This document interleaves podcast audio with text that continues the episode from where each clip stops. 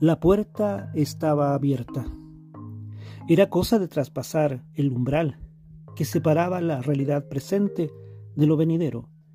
Claro que, más allá de ese umbral, el futuro no era visible mientras no cruzaras hacia el otro lado. Y si así lo decidías y dabas un paso hacia lo desconocido, de inmediato, al instante, la posibilidad de regresar desaparecería. La puerta se desvanecería tras de ti al instante. El mago observó a quienes lo habíamos convocado. La luminosidad que se desprendía desde el otro lado enseguecía a los invocantes, y la estancia completa se hallaba iluminada, destacándose todo lo que en penumbras se mantenía oculto a causa de la escasa luz de esa era oscura y medieval. De pronto, el mago llevó sus manos a la altura de su rostro y comenzó a mover sus dedos. Era como si estuviera manipulando algo invisible para nuestros ojos, pero real para él. Mientras lo veíamos manipular el aire frente a sus ojos y con ambas manos pulsaba el aire utilizando sus índices, de pronto una especie de ventana rectangular y muy amplia apareció en uno de los muros. Era una abertura extraordinaria, un espacio que te invitaba a saltar hacia el otro lado, pues se veían cerros cubiertos de mucha vegetación y a lo lejos inmensas montañas cubiertas de hielos eternos.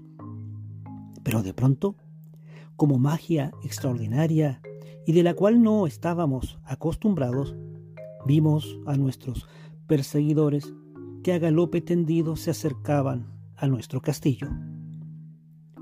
El mago entonces, con un ademán muy elegante, nos indicó que ya era hora de decidirse. Y si queríamos salvar nuestras vidas y preservar y continuar nuestras creencias, para que éstas perduraran en el tiempo, entonces deberíamos traspasar ese umbral que nos entregaba para salvarnos a todos. Aventurarnos en lo venidero era algo tentador, pero inapropiado. Las escrituras nos decían que no deberíamos practicar la adivinación y desechar a los brujos e hechiceros pretenden nuevos augurios. La magia demostrada por este mago había trascendido las fronteras del país y sin duda también del tiempo. Los escritos que conservábamos de tiempos muy antiguos así nos lo decían.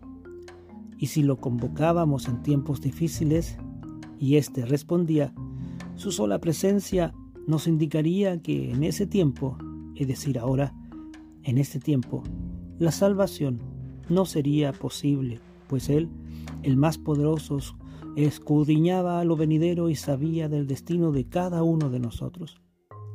Su sola presencia en esta invocación nos indicó que la muerte nos esperaba apenas nuestros perseguidores ingresaran al castillo. Mientras todos nos mirábamos buscando que alguien asumiera el liderazgo y nos instara a atravesar ese umbral.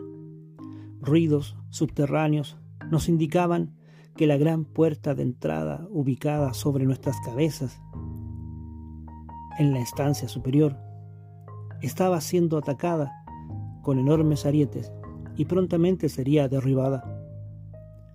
El mago al percatarse que la indecisión reinaba entre todos nosotros, dio tres palmadas, las que retumbaron enormemente en toda esa estancia subterránea.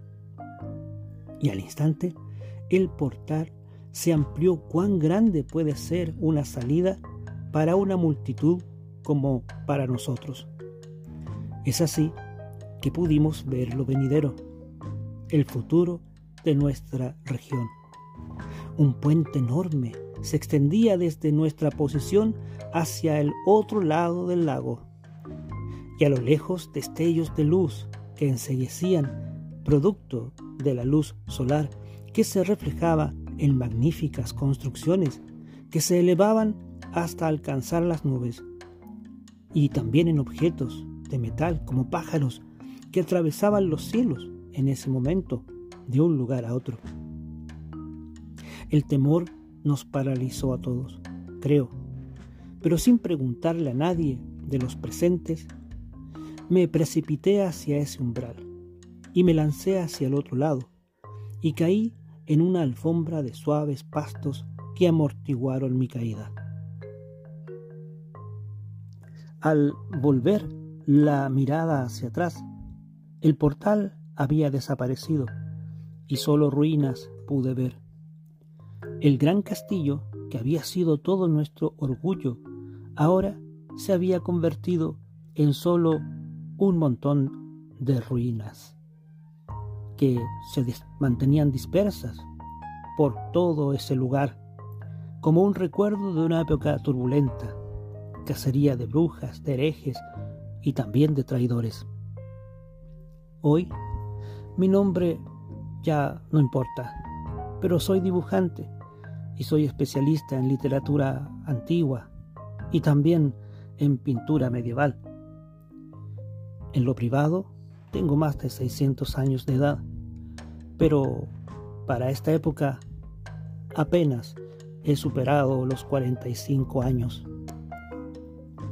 Un día estaba en mi estudio restaurando unas pinturas del medievo italiano y alguien llamó a mi puerta. Despreocupado dejé mis labores y me dirigí hacia el vestíbulo.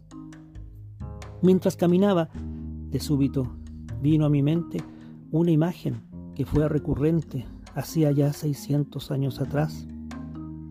La imagen de un extraño vestido con una túnica muy raída desgastada por el paso del tiempo, pero igualmente imponiendo prestancia y autoridad a quien lo enfrentaba por primera vez y de improviso.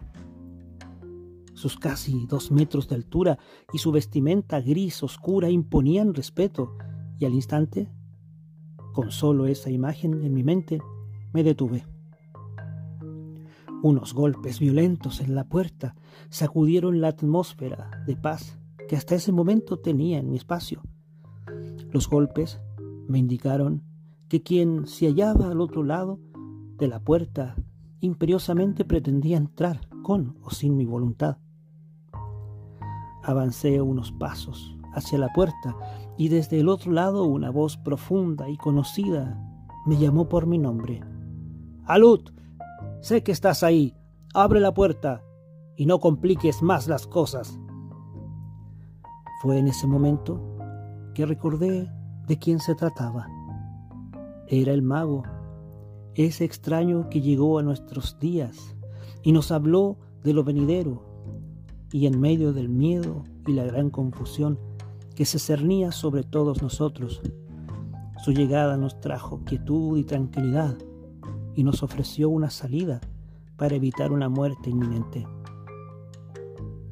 Ensemismado de ese recuerdo, otros fuertes golpes en la puerta me hicieron volver a mi realidad. Basta, basta, te escuché, le grité, mientras sacaba el seguro de la puerta y lo dejaba pasar. Su rostro no era visible, una túnica muy harapienta lo impedía y venía completamente descalzo, con grueso cinturón de cuero bien ceñido a la cintura. Me enviaron a buscarte. No deberías estar en este tiempo. El salto temporal que diste no estaba dispuesto para ti, me dijo. Cuando llegaste nos ofreciste ayuda, le recordé, y ante los estruendos de esos arietes que prontamente derribarían la puerta principal, tú ampliaste ese umbral, esa puerta, ese vórtice, como le dicen en este tiempo, y ante el miedo tomé la iniciativa y traspuse el umbral. Y ahora estoy aquí. Llevo más de 20 años.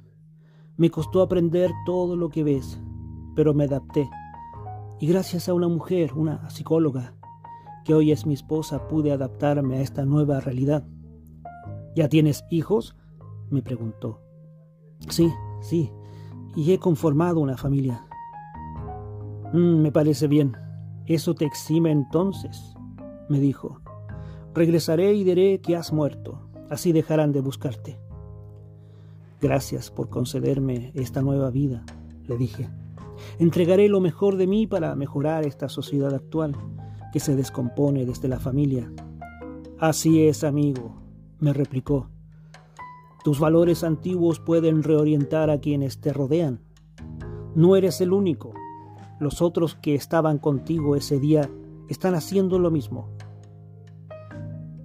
Atrás en el tiempo fuisteis una sexta odiada por la ortodoxia religiosa que proclamaban.